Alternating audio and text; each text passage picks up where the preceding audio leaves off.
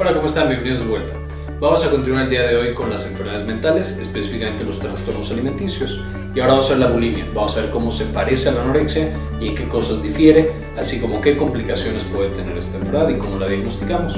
Y nos acompaña una, vez más psicoactiva. Entonces también vayan a su video, vayan a su canal, les dejo un link en, en las tarjetas de este video para que vayan y tengan esta otra perspectiva psicológica. Espero que les quede claro y cualquier duda pongan en los comentarios. La bulimia nervosa entonces va a tener similitudes muy importantes con la anorexia nervosa, siendo ambas trastornos alimenticios. Entonces, ¿qué es la bulimia? Es una enfermedad mental del grupo de trastornos alimenticios y también va a tener importantes componentes del desarrollo similar a la anorexia. Sin embargo, va a tener algunas diferencias. una de las diferencias principales es que los pacientes bulímicos en términos generales no tienen control sobre su manera de comer. Y de esta manera, como hay situaciones en las cuales comen demasiado, después tienen conductas compensatorias para perder peso. ¿qué es lo que pasa? Los pacientes comen de manera compulsiva y normalmente tienen grandes o comen en grandes cantidades en episodios llamados atracones. ¿Qué significa esto? De repente estamos tranquilos, vamos y comemos mucho más de lo que sería comer eh, para una persona de nuestro tamaño y de nuestra complexión. Y poco después, por todo este estrés mental y por toda esta em, sufrimiento debido a la ganancia de peso, tienen conductas compensadoras como es el inducirse el vómito, el uso de diuréticos, el uso de laxantes, etc. Una vez que pasa este episodio, vuelven a tener episodios de eh, comida compulsiva o de comer de manera compulsiva grandes cantidades y vuelven a tener el episodio de compensación. De manera que el paciente en dos instancias no tiene control, ni cuando está en estos atracones, ni cuando está teniendo la, conducta de compensación. Vamos a ver que por este em, comer compulsivo que tienen, muchas veces estos pacientes no tienen alteraciones en el peso o pueden incluso tener alteraciones en el peso hacia arriba, o sea, estar más pesados de los que deberían y tener obesidad. ¿Qué tan importante es? Más o menos el 1.5% en mujeres y 0.5% eh, en hombres padecen de esta enfermedad. De nuevo, siendo casi tres veces más común en mujeres que en hombres y siendo más frecuente que la anorexia nervosa. Más del 60% van a tener otro diagnóstico de trastornos alimenticios, usualmente anorexia. De hecho, de manera común, una vez que la paciente o el paciente con anorexia empieza a recibir tratamiento y empieza a tener toda su terapia, puede pasar de anorexia a bulimia. Entonces tenemos que tener mucho cuidado el resto de la vida de estos pacientes para revisar que no caigan en otro trastorno alimenticio. Incluso, por ejemplo, en estos episodios de atracones que vamos a revisar en otro video. Y solamente el 3.5% tienen peso bajo, todos los demás tienen peso normal o peso elevado. Entonces muchos de estos pasaron de ser anoréxicos a tener peso normal, pero seguir peleando contra esta manera de comer que es patológica. Simplemente ya el principal problema no va a ser el peso bajo, van a ser otras complicaciones referente a lo que están haciendo ahora, estas conductas eh, compensadoras. Y estas conductas compensadoras van a tener riesgos muy particulares para la salud. ¿Por qué? Porque estamos tratando mal o, teniendo estas conductas agresivas contra nuestro propio cuerpo para compensar nuestra falta de control al comer. ¿Cuáles son los más comunes? Problemas cardíacos y otros problemas de salud como eh, desequilibrio en la cantidad de sales que tenemos en nuestra sangre, principalmente el potasio y el cloro. También puede ser el sodio, deshidratación, problemas con las proteínas, etc. Ahora, ¿cuál es la causa? La causa va a ser prácticamente la misma que la anorexia. Ya checamos que muchos de estos pacientes, de hecho, tenían anorexia y pasaron ahora a bulimia. Y vamos a tener que, eh, igual que teníamos en anorexia, vamos a tener estos tres componentes. Tanto el componente social como el componente psicológico y el componente cerebral o mental. En el social eh, son ambientes que valoran la delgadez, de nuevo deportistas, eh, modelos, eh, bailarines o bailarinas, y todas estas profesiones que valoran mucho la delgadez y que tienes que ser delgado para que te vaya bien. Y por supuesto ambientes que no nutren la autoestima. Pacientes que han sufrido abuso y pacientes que han sufrido otras cosas severas contra su autoestima tienen un riesgo elevado. En cuanto al perfil psicológico, pues muy similar a las pacientes anoréxicas, eh, las personas perfeccionistas, personas que están muy aisladas y personas que empiezan a desarrollar conductas compulsivas. De nuevo también, los que tienen trastorno obsesivo compulsivo también caen en esta categoría. Y en cuanto a la actividad cerebral, principalmente la serotonina, y de hecho uno de los tratamientos está enfocado en este neurotransmisor, pero también la dopamina y otras hormonas van a estar implicadas en la patología de esta enfermedad. Y lo que sucede es que los factores estresores, estos momentos de la vida que generan mucho estrés, son los que desencadenan, igual de nuevo que en la anorexia, el problema del trastorno alimenticio. ¿Qué enfermedades los acompañan? De nuevo, las clásicas de las enfermedades mentales, la ansiedad y la depresión, pero también los trastornos alimenticios, el trastorno obsesivo compulsivo, el trastorno bipolar, todos estos pueden acompañar a la bulimia y pueden hacer que sea más grave. De manera que cuando tenemos a una persona con estas enfermedades, ansiedad y depresión, o tenemos una persona con bulimia, tenemos que checar qué otra cosa puede andar mal con su mente o con su cerebro. De manera que el daño que se hace a una persona con bulimia tiene dos principales vertientes. La primera es la pérdida de peso, en la pérdida de peso, pues ya vimos todos los mecanismos de daño en la anorexia y entonces les sugiero que lo vean allá, no los voy a mencionar ya. Pero, de manera importante y única en la bulimia, tenemos el daño causado por estas conductas de compensación. ¿Cuáles son las principales? El vómito después de comer o en otros periodos, la actividad física compulsiva, o sea, hacer demasiado ejercicio o hacer ejercicio todo el tiempo, eh, los diuréticos, el uso de diuréticos, que por supuesto lo que hacen es que pierdan peso a través de perder agua, no realmente grasa, y los laxantes, que tampoco ayudan demasiado a perder peso, pero los pacientes piensan que, pues por ir más al baño, están perdiendo calorías.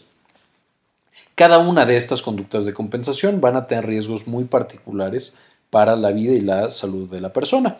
Por ejemplo, una persona que está vomitando todo el tiempo, por supuesto está lanzando grandes cantidades de ácido y de otras proteínas a su esófago y a su boca. Esto genera que el esófago empiece a tener un daño crónico.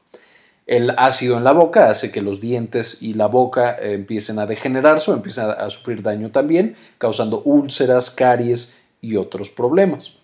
La actividad física compulsiva, el hecho de hacer demasiado ejercicio puede causar daño muscular, puede causar también deshidratación si es que el paciente no toma suficiente agua y puede causar también lesiones deportivas, por supuesto. El uso de diuréticos, el perder agua a través de estos medicamentos por la orina, hace de nuevo que se pierda demasiada agua y entonces el paciente pueda tener deshidratación y hace que se pierda todo lo demás que va en la orina, que es sodio, cloro, potasio, etc.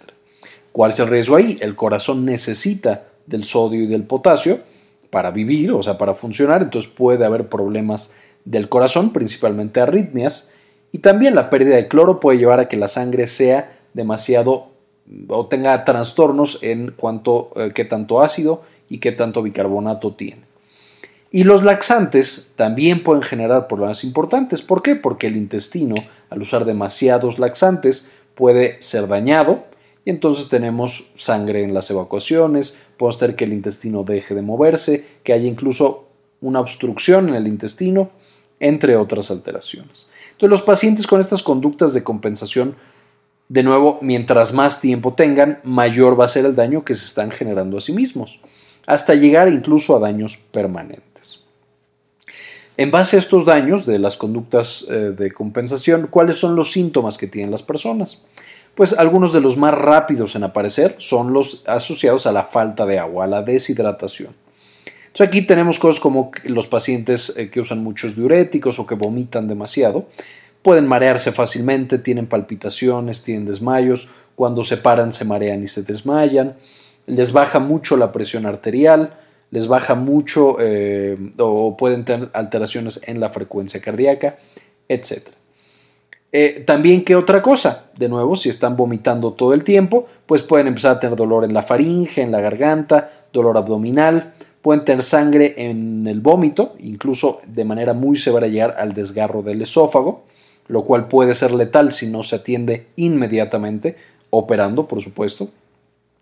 Pueden llegar a tener dificultad para tragar porque el quemar el ácido de manera constante puede hacer obstrucciones y puede hacer que el esófago quede muy pequeño También por el uso de laxantes y otros daños que se hacen en el intestino, pueden tener flatulencia, constipación, obstrucciones intestinales que también se tienen que operar, etc. Estos son los más comunes porque el vómito es de. Em, las conductas de compensación más comunes, pero nuevo tenemos otras como lesiones deportivas, como deshidratación por ejercicio, etc. Depende de qué conducta eh, tengan los pacientes, va a ser el riesgo que tenemos que, eh, o los síntomas que va a tener. Y también cuando el médico recibe a los pacientes con bulimia, tiene que basar su monitorización y su diagnóstico en cuál de estos tiene y cuál es su mecanismo de o la conducta de compensación que tiene. Por ejemplo, si sabemos que vomita mucho, tenemos que necesariamente revisar el esófago. Pero bueno, vamos a ir viendo esto más adelante. Además de los síntomas eh, clásicos, o sea, los del, sistema gastrointestinal y los de la pérdida de agua, podemos tener alteraciones también en otros sistemas importantes. Por ejemplo, es común que tanto vómitos, el paciente que vomita de manera muy constante, parte de ese vómito llegue a los pulmones.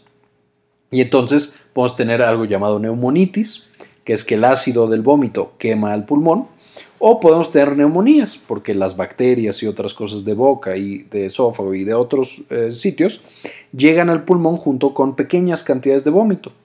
Y esto le pasa a todo mundo, siempre que vomitamos, muy pequeñas cantidades de eso llegan al pulmón. Pero en alguien que está vomitando todo el tiempo, parece ser que eso aumenta el riesgo de que tengamos esta neumonitis o neumonía. ¿Qué otra cosa?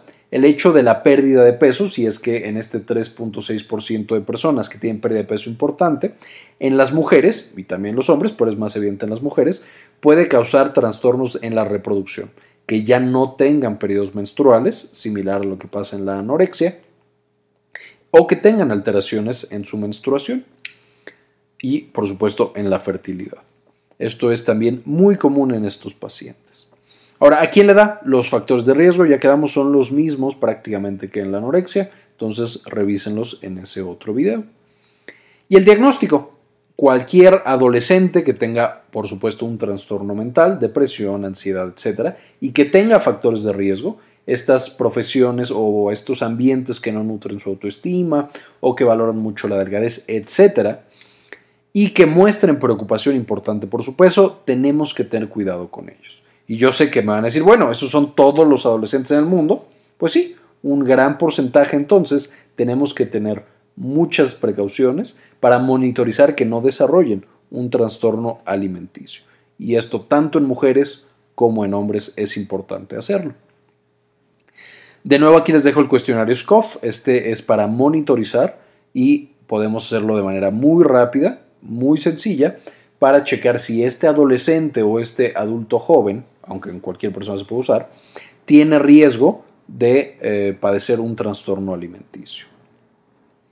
Ahora, ¿qué otras cosas encontramos específicas de la bulimia que no hay en la anorexia? Hay ciertas características físicas, por ejemplo, el, el vómito continuo o el vómito crónico puede causar que estas glándulas que están en la parte de atrás de la mandíbula crezcan, que son las glándulas salivales, específicamente las parótidas. Entonces, de repente, si revisamos detenidamente a la persona, vemos que tiene crecidas estas glándulas. Esto nos sugiere que ha estado vomitando y vomitando. Otra cosa, los nudillos que tienen callosidades también nos indican que, por supuesto, esta persona ha estado metiéndose los dedos para vomitar y entonces vomitan y vomitan y vomitan. Ahora, este dato no es tan específico porque hay personas que pueden utilizar un cepillo de dientes o pueden usar alguna otra cosa para hacerse vomitar pueden utilizar vomitivos, algunas sustancias que inducen el vómito, o incluso hay personas que ya tienen el reflejo tan bien entrenado que vomitan a voluntad, sin necesidad de meterse nada en la garganta. Sin embargo, esto va a tener repercusiones en los dientes. Siempre que sea por vómito, pues vemos que el esmalte de los dientes empieza a perder, puede incluso llegar a haber caries, las encías empiezan a retraerse y se hacen más cortitas y empiezan a exponer el diente. Por supuesto, sabemos que hay conductas de compensación que no son vómito. El uso de diuréticos, el ejercicio eh, compulsivo, el uso de laxantes, etc. Entonces, estos son datos que nos pueden sugerir que la bulimia se da por vómito, que es la más común, pero esto que no tenga ninguna de estas no descarta que ese paciente pueda tener bulimia. ¿Cómo se hace por fin el diagnóstico? Por supuesto es a través de la evaluación con un profesional eh, de la salud mental. Y además, este, esta persona debe ser referida, igual que en la anorexia, al médico. ¿Qué va a monitorizar el médico? ¿Qué tenemos que checar cuando nos llega un paciente bulímico? le tomamos un electrocardiograma que nos dice qué tal está latiendo su corazón y cuál es el ritmo y cómo funciona todo este componente eléctrico. Porque de nuevo, la falta de potasio, de sodio, etcétera, puede causar alteraciones en el corazón que pueden ser mortales y que hay que corregir inmediatamente. Haremos exámenes de sangre para checar cómo está su sistema inmune, que no tengan anemia, etc. Vamos a medir de manera particular la amilasa. La amilasa es una enzima que están produciendo todas las glándulas de la saliva. Y entonces un paciente que vomita y vomita tiene la amilasa muy elevada. También el uso de laxantes puede llegar a elevar esta amilasa. Entonces, el tener una amilasa elevada nos sugiere que esa persona está eh, teniendo estas conductas de compensación. También para monitorizar a la persona, o sea, si nosotros creemos que va muy bien, que ya no está vomitando, etc., podemos medirle la amilasa para estar seguros que verdaderamente ya no tiene esta conducta. También muy importante la densitometría ósea por el riesgo de osteoporosis que pueden tener estas personas por la baja ingesta de nutrientes o por algunas otras alteraciones. Y por supuesto hay que hacer una evaluación dental. Ya vimos que puede tener grandes alteraciones los dientes.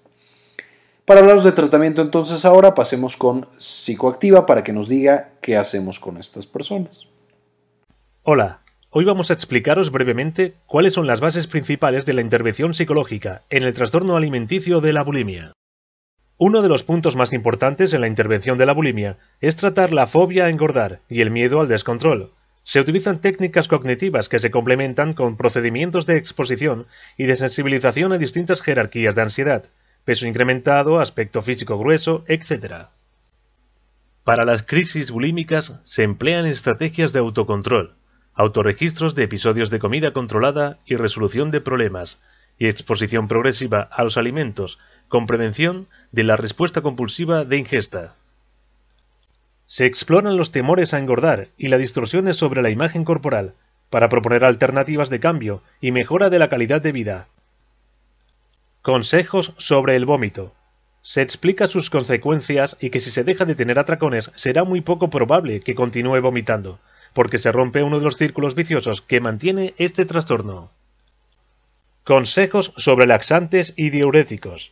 Se informa de su peligrosidad y su ineficacia, y se le hace anotar su utilización en los registros diarios de alimentación, para ir abandonándolos gradualmente. Si quieres saber más sobre los aspectos psicológicos de la bulimia, no dudes visitar nuestro canal de Psicoactiva, donde hablaremos sobre este tema. Muchas gracias. Bien, les sugiero por supuesto que revisen el video de Psicoactiva para eh, tener este panorama más general. Y en el tratamiento, después de la psicoterapia o aparte de la psicoterapia, el tratamiento médico, tenemos que tratar las complicaciones o los otros problemas de salud que tiene ese paciente. Por supuesto, de manera muy aguda, si le falta potasio, si le falta sodio, hay que dárselos. Si le falta hierro, si le falta vitamina B12 y entonces tiene anemia, hay que dárselos también. Pero de manera eh, particular con la bulimia, las complicaciones tienen que tratarse de manera urgente, porque muchas veces pueden poner en peligro la vida. ¿Qué complicaciones principalmente quedamos son el esófago? El constante ácido que barre o que baña el esófago puede causar desde cáncer en el esófago hasta de manera más común desgarros en el esófago que pueden matar al paciente. Podemos tener eh, que el esófago se queda muy muy cerrado y entonces ya no puede pasar la comida y de nuevo eso necesita una intervención rápida. Eh, podemos tener úlceras en la boca, problemas en la lengua y problemas en los dientes. También obstrucciones intestinales o falta de motilidad en el intestino que pueden poner en peligro la vida de esa persona. Para específicamente el trastorno alimenticio, quedamos que la falta de serotonina creemos que puede estar implicado de manera importante y de hecho eh, incluso estudios genéticos nos revelan que la falta o las alteraciones en la serotonina pueden causar trastornos alimenticios. Entonces parte del tratamiento puede incluir dar un antidepresivo principalmente que trabaje sobre serotonina. El más utilizado es la fluoxetina. Se da y se ha visto que puede tener un eh, buen efecto en estos pacientes con trastornos alimenticios. Y bueno, aquí les dejo más referencias, especialmente las guías de tratamiento de la eh, Sociedad Americana de Psiquiatría. Les digo que la revisen junto con el resto de la información que les presento aquí. Bien, eso fue todo por el video de hoy. Espero les haya gustado, no les haya quedado muchas dudas y le hayan entendido todo. Eh, vayan al video de Psicoactiva para tener este complemento psicológico y como siempre, ayúdenos a cambiar el mundo, compartan la información.